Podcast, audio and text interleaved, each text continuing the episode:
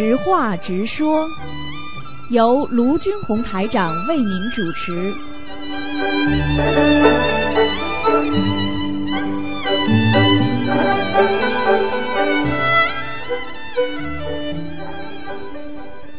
好，听众朋友们，欢迎大家回到我们澳洲东方华语电台。今天是二零一八年九月二十一号，星期五，农历是八月十二。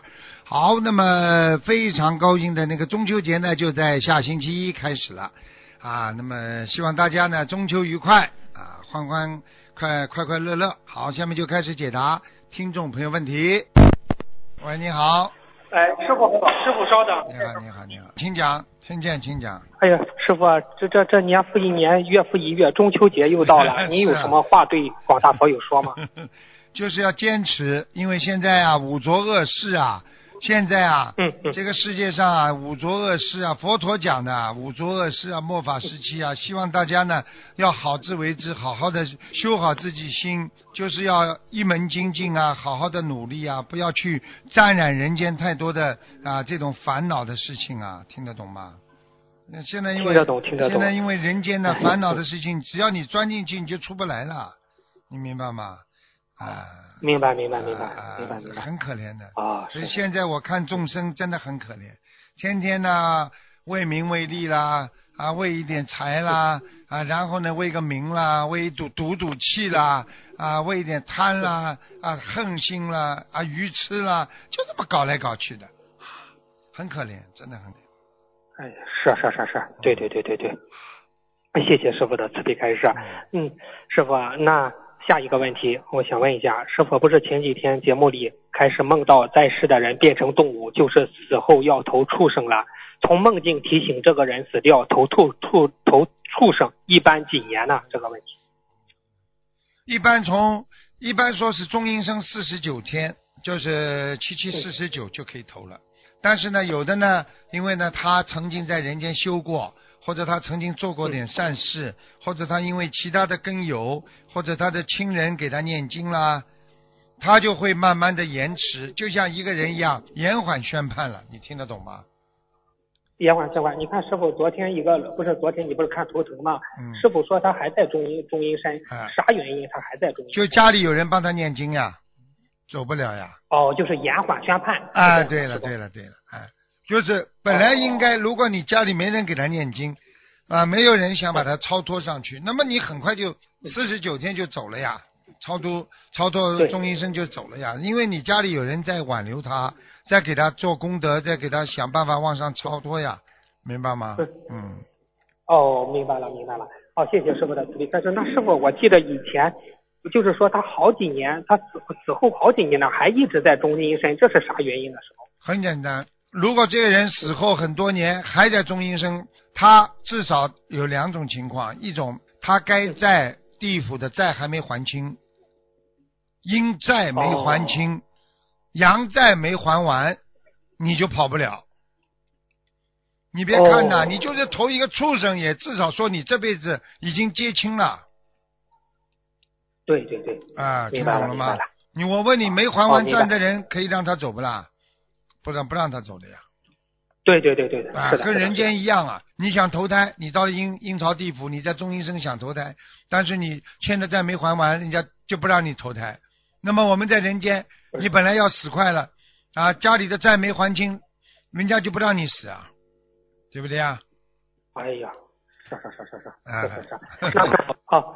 呃，昨天呃不是昨天那个图腾嘛？师傅看到那个女的的老公，她不是她老公四十九岁就走了吗？师傅说，呃，是因为她父亲拉她走的。对。那是她父亲来拉她走了之后，这个债就了完了吗？师傅？拉下去之后，该还的还是还，还完了才能了。哦。拉下去只是一步。拉下。拉下去只是一步，看你债有多少。呵呵很厉害的。那拉下去之后怎么还呢？师傅，这个呃，在地府里边呀，在地府里边，你比方说你把他第一，你把他弄死了，已经还掉一点了。接下来啊，接下来他可以告到阎王老爷的呀，告到阎王老爷，他在人间怎么欺负我，怎么弄我？那么阎王老爷就责打也可以，流放也可以在下面。还有最重的话嘛，就把他直接送到地狱去了呀。他告的呀，嗯很多很多死掉的人，他的亡魂他不死，他阎王老爷说本来你应该投胎，他说我不要投，为什么？我要把他弄等到他他的劫到，我要报仇。所以鬼的话，他的怨恨特别冤结特别厉害，听得懂了吗？所以他就哎等等到他死了，等到他死了，好了，他去报完血恨血债了，好了，他就投胎去了。哎呀，明白了，是正好是杨坚说的那句话，做鬼也不会放过你啊，对了对了，的就这句话，就完全正确。做鬼都不会放过你的，哎 放不了的。所以欠人家的人，哎师傅，欠人家的人，你一定要还的，没办法。哎呀，明白了。那师傅，我们学佛人，我们对那些不学佛的人好，那我们多多的布施帮助他们，呃他们会，那他们等于欠我们的吗？师傅，这种不是欠，那你是做功德，那是不一定不一定的概念。一个是你本身啊不一个概做了功念是吧你整哎、你整天做功德的话，你是不想让人家还的。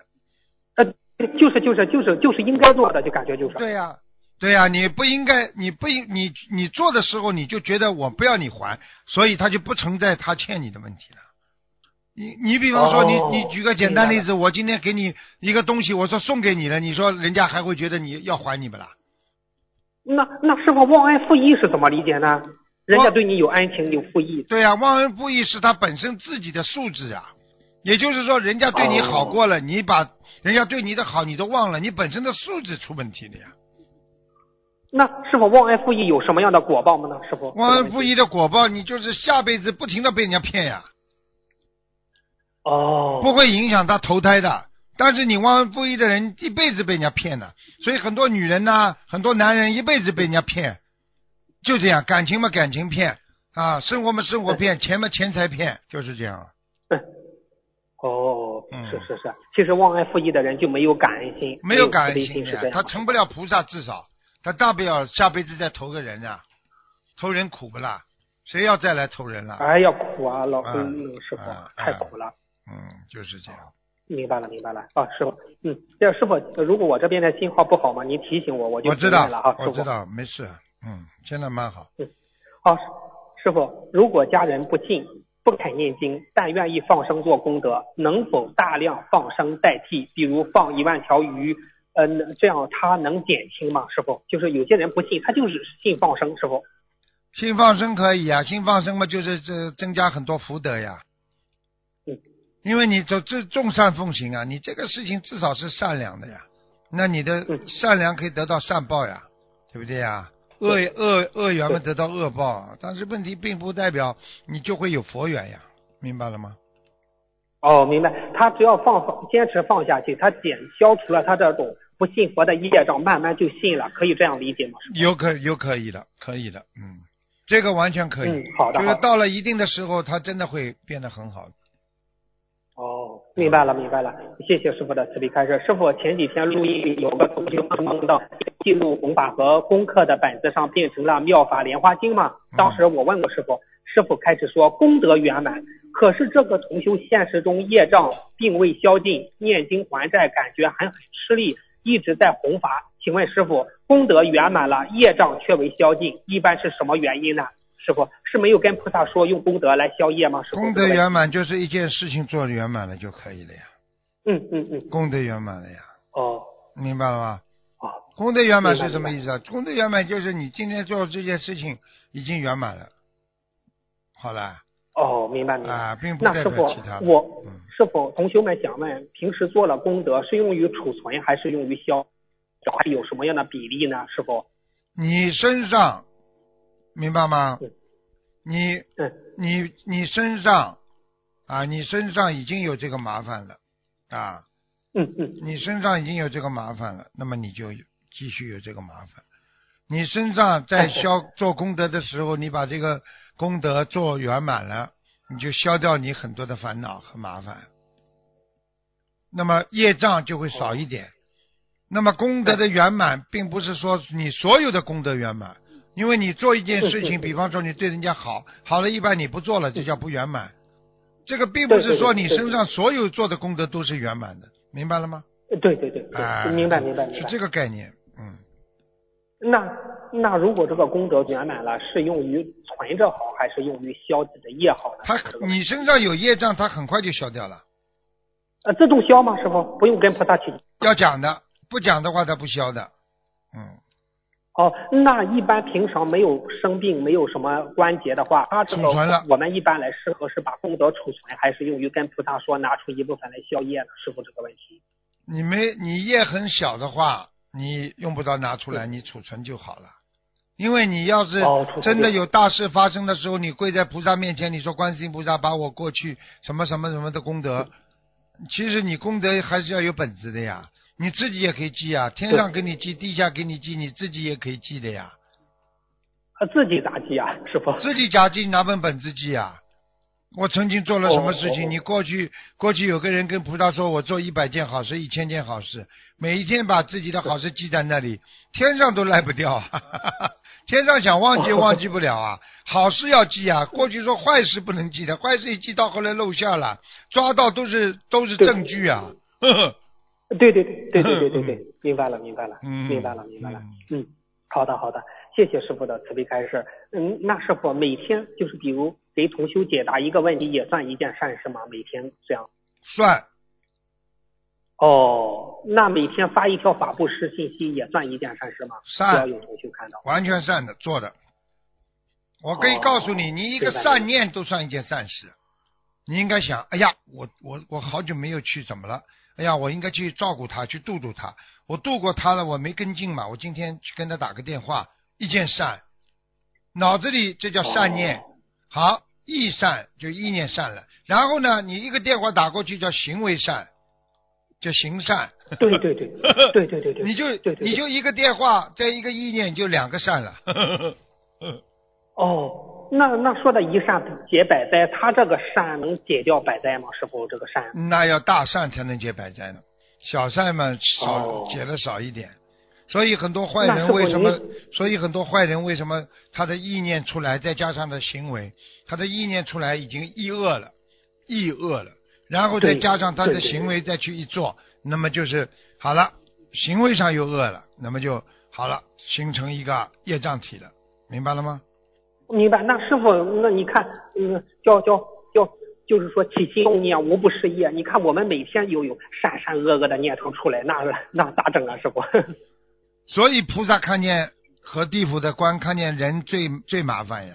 我不是曾经跟你们说过个故事吗？一个人被啊地府啊下去帮忙啊，他在人间也是做账房先生的，他昏睡昏睡之后他下去了，下去他上来他就告诉人家我在下面地府忙得不得了，让我下去帮忙的啊。你算下你你在人间在算账，你下去算什么账啊？人家问他，他就说了我在下面啊，哎呀人呐、一会儿动一个善念，我们就要给他勾上一个红的；一会儿动个恶念呢，我们要把它红的擦掉，然后再勾上一个黑的。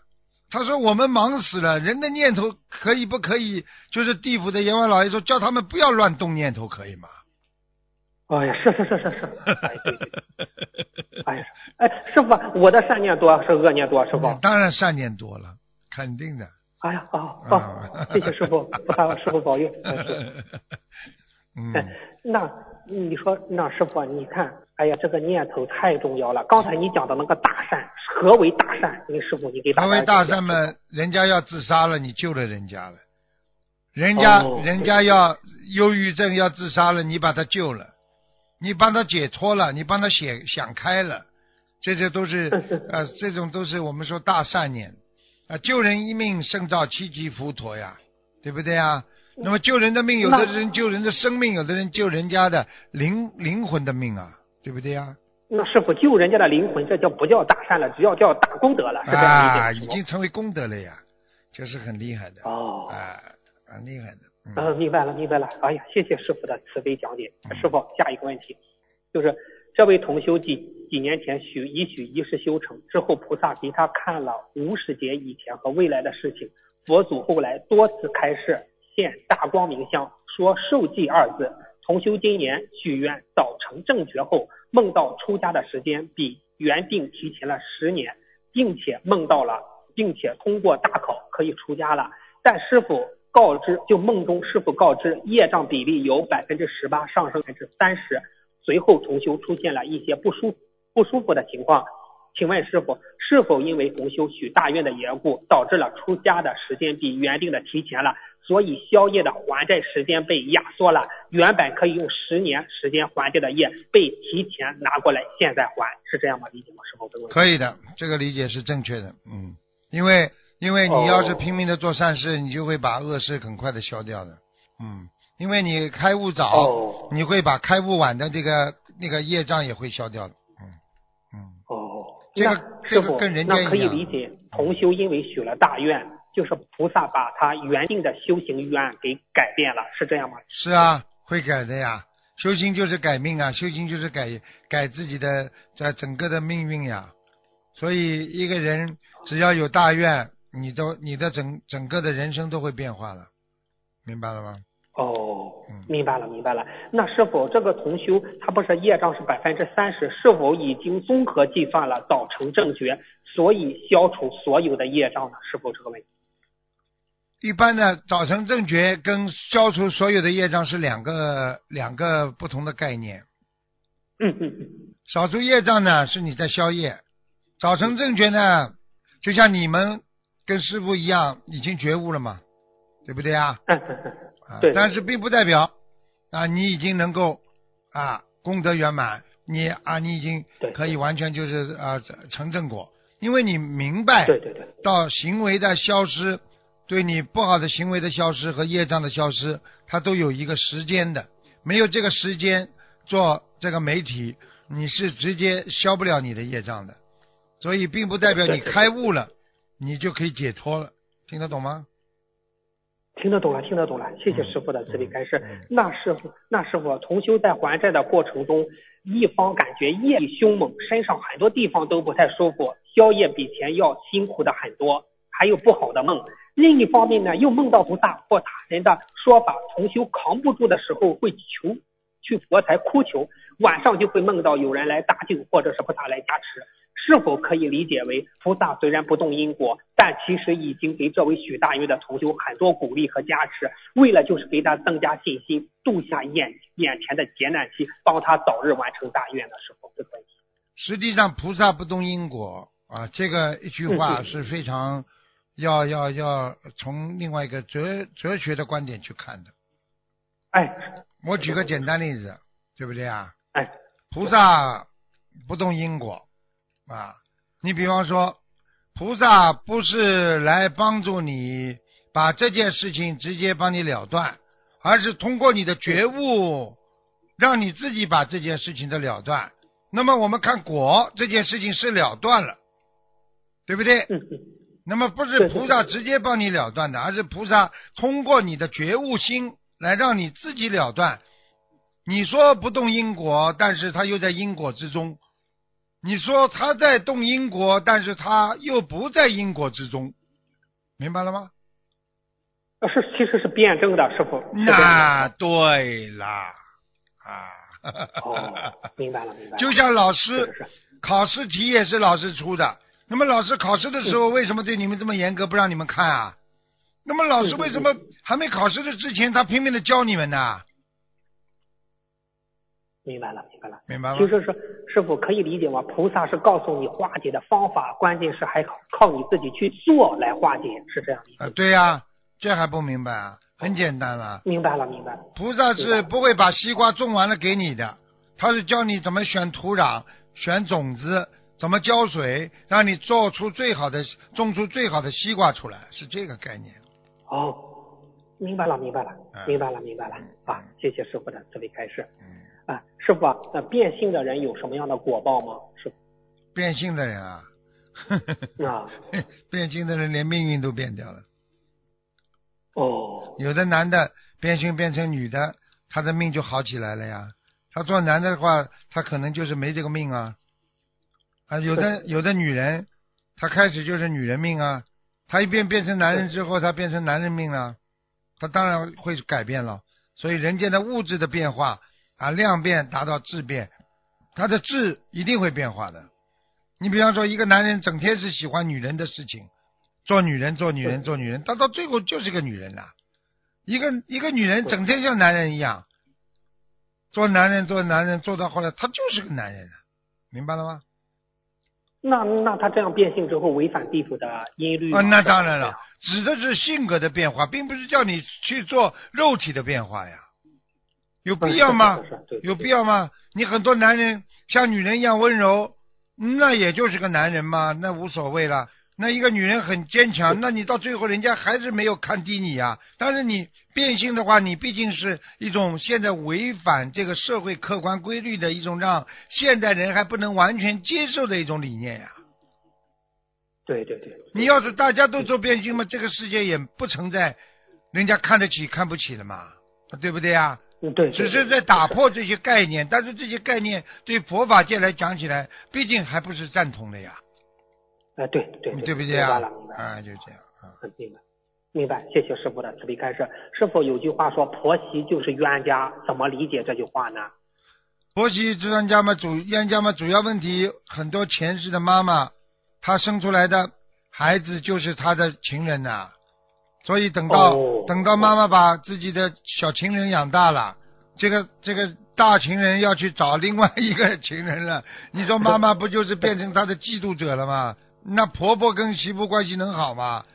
我养出来的儿子，我把养了这么大，我从小一口奶一口水的把他喂大，突然之间他去跟你好起来了，你把他的心都拿走了，那妈妈可不要，你把妈妈的情人拿走了，他不跟你拼命啊？嗯，那是否这种情况是指的也不是很绝对是吧？不是绝对的，绝对不是绝对的，一般的都是有因果的呀，哦，因果抢来抢去的呀上辈子也抢来抢去，这辈子也是抢来抢去。呵 呵哎，明白了，明白了。好，谢谢师傅的慈悲开示。嗯嗯，那师傅送别人师傅开光的山水画，告诉人家贴在卫生间、厨房上方，大的贴在客厅，这样会改变人家家里的风水，这样也会改变人家风水，损失自己的福报吗？师傅这个问题。你要叫他念经的人，你这样就不会损失。他不念经的话，哦。你帮他动因果，而且你收人家钱帮人家看，所以现在很多社会上很多人整天帮人家看吧看看看，实际上他就是在动人家因果，而且这问题看的不准，对对对。他自己他自己造业呀、对对对对，啊，师傅，那师傅照师傅的意思是，只要你不收，你送别人不信佛的人，呃，那个那个山水画，他你其实就是有点动他的因果了，对了，完全正确，就是动因果。哦，嗯，哦哟，那如果你看，如果学佛的同修，你看师傅您教我们的的风水，平时生活中的风水知识啊，我们也了解了。比如上学佛的同修家里，我们就跟他说，不要挂那些狗啊、猫啊那些动画，镜子不要挂，要藏起来。这样我们给他指点，呃，说说没问题吧？只要他信佛念经啊，这个绝对没问题。他信佛念经，你说什么都可以，你只是不要把它说了，哦不要把它说了改变他的佛性就可以了。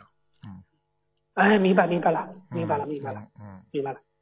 嗯好，谢谢师傅的慈悲开示。师傅，我们去菜市场买鱼放生，看到有的鱼或甲鱼很有灵气，很想救，但是因为就是说是呃那个比较拮据，就是那个没有那么多钱，就是那那嗯这种复杂的心情咋整啊？师傅这个问题面对。很简单，有多少能力做多少事情。嗯嗯你今天没这个能力，你看的你自己呃钱财不够，放生不够，嗯你就嗯暗暗的心中祈福，希望他们能够得到超度。你这个一念，我告诉你，菩萨都知道。哼哎呀，啊这么厉害，师傅。啊，就是这样啊，菩萨都知道啊。菩萨知道之后，你马上就有善的因就来了。你经常这么想啊想啊，你都会善善果都不断的。哦，那师傅怎么说呢？就是菜市场那么多被杀的众生，虽然都你都买不完，就买上。你不是已经说了，观世音菩萨菜市场这么被杀的动物啊，很可怜的，菩萨慈悲救度他们吧。我买也买不完，啊我只能尽自己的心啊。观世音菩萨，你大大慈大悲，让他们得到解脱吧。你知道，你这么一讲，你心里一念，你知道功德无量啊，就像脑电波一样，咋咋咋咋就发上去了。师师傅，嗯，师傅，你刚才这一说话，我我都起汗毛了，哎，真的是很感动，说的这句话。你现在知道了吧？我告诉你，你这种慈悲心就是大愿了，啊，大愿地藏王菩萨了，你就是这个这个就就是大菩萨了，一个人的意念不得了的，明白吗？对明白了，明白了。哎呀，师傅，谢谢您的慈悲开示。那师傅，十二因缘分别是无名、行、意识、名色、六入、处、受、爱取、有、生死。啊师傅，您开始，若能灭无名，你就不堕，你不会堕十二因缘，如何理解？无名嘛，就是你都明白了呀。你不明白嘛，你当然就是堕堕落到十二因缘里边了呀。啊，你要知道无名是什么？无名很可怕的。无名就是你不不懂。你说说看，我们不懂法律，我们犯法，那对不对啊？我们就是因为不懂啊。我们懂的话，我们就不会犯法。我们今天在人间不懂得戒律，你就犯戒了呀，对不对啊？啊，这个世界上，实际上你你说你说这个无名是最最大的麻烦的，因为无名它影响着你的行缘事，明白吗？然后呢，你六路啊缘处讲到处，实际上就是六路之后就发生接触啊交感，就是感应，处实际上就是交感相互影响的。所以呢，你一接触的时候呢，缘就来了，缘发生感觉，发生感受。比方说哎，对对，啊，我受凉了啊，我被这风很大呀，这是触。然后呢，你自己这个缘分就来了，因为你发炎啦，啊，被被风吹着啦，那么这个缘分就开始起了。那么这个起了之后，实际上就叫触缘受，就是因为六触影响着缘分到来，然后成为一个触缘受。那么你三世两重因果，那现在果过去因，未来果现在因，对不对啊？嗯，那么你无对名第一位，在过去因当中第一位，因为你的无名造成了你的过去的因啊，所以你现在才受的这个果，明白了吗？明白。那佛陀说，一切痛苦都产生于无名。对了，所以过去因就是无名产生的，因为你过去因产生无名之后产生行事，你不懂，你所以才会不懂的行为，不懂的意识，然后名色六路你接触都是无名的，然后你的受也是无名的，你的爱也是无名的，你的取也是无名的，你有的东西也是无名，你生也是。不知道为什么生，你老死未来果，你也是无名，所以一个无名贯穿着你整个的明白了吗？整个的十二因缘，因为你的不懂，所以你所有都是错的，明白了吗？哦，明白了，明白了。啊啊，谢谢师傅师傅，师傅，下一个问题，师傅，佛友呢，他在工作上特别出色，他学佛呢也学得很精进，很好，师傅。但是呢，有的同修呢，他工作上就做得很不好，但是在弘法上就做得很好，是啥原因呢？师傅，这是？嗯、你说他工作做得很很好，啊，不，呃有的同修他工作做得很好，他学佛呢也学得很好，嗯，但是呢，有的同修呢，他工作就做得不好，就唯有弘法做得好，这是啥原因呢？是这很简单。工作，你嗯首先我问你，他是做什么工作？上班还是这种工作？还是学佛？啊上班，上班，上班。啊，上班工作，那他已经缘分全部扑在弘法上了，他已经不愿意再为哦，这些一日三餐为一日三餐的痛苦的这种行为啊，人间的啊不停的轮回，每天早上上班，晚上下班啊，当中嘛就是做的些无聊的，为了为了一点生活所赚的一些生活钱而而痛苦了，所以他就已经慢慢的有点开悟了。你别看啊。做工作的人，比方说他八小时工作，他八小时的时间，他没有念经，不能念经的话，他是不是比那个全心全意念经的人，是不是少了八小时的修行机会啊？啊，是的，是的，啊，就这样了。对对，那么你你说，哎，不工作咋整啊？没钱怎么办？没钱啊，没钱，哎你只要赚到能够生活就可以了。你为什么要好的哎？为什么吃好的、穿好的？哪位法师？哪位过去佛陀的弟子？哪位是穿金戴银的？否则为什么啊没有没有没有没有，为什么太子不做？为什么要去行行行这个这个这个这个行行僧道啊？对不对啊？啊，对对对对，明白，是是是啊是是，师傅，呃，听得清楚吗？要最后最后最后问一个问题吧听得清。楚，听得清楚，讲吧。嗯，呃，有个人问是否开始造房子，要给房子的要经者和土地公公分别念诵二十一张小房子。请问装修也要给土地公公吗？师傅是说要二十一张，要通知土地公公。这里的是指的是造新房子，造好了之后要装修，要给土地公公念小房子，呃，还是呃只要是房子装修都要给土地公公念小房子呢？师傅这个。其实这表个心意吧，多多少少都要有一点表示吧。哦。跟做人一样的呀，你跟人家有时候你不一定收人家东西，你打个招呼，人家就开心很多了。哦，明白明白，师傅，那土地公公拿到小房子是给他是打点这些灵性啊，是造房子那些下面的灵性啊，还是土地公公拿到小房子是一种能量更加保佑他呢？师傅这个问题。你首先要考虑到土地公公他也是一种官，他是地府的官，啊，他地府的官他本身他也是管这个土地的，他不是受贿他只是说你对他的好，你你你就像有点像打碎一样的了，听得懂吗？哦哦哦，你就对你住在这块土地上，你要不要交税了？你不要交房租了？呃，对对，要要要要一样道理呀、你上面嘛是交交房租、交交地皮税，下面嘛也是打打税呀，交交那种税收呀。哦，明白了明白了 明白了。嗯，那那那师傅，嗯那刚才问的那个问题，土地公公拿到小房子是对他的一种祝福，还是他拿着小房子去打点那些灵性呢？师傅哎，用不着打点的。土地公公，如果你给他小房子的话，他实际上就是帮你在你自己的房子这个地方啊，就是种上的福报，不让你受到惊吓，不让你受到灵性的伤害。它是一种护卫、保护，它不是帮你去哦拿了钱就帮你去抓人打人，不是这个概念，明白吗？哦。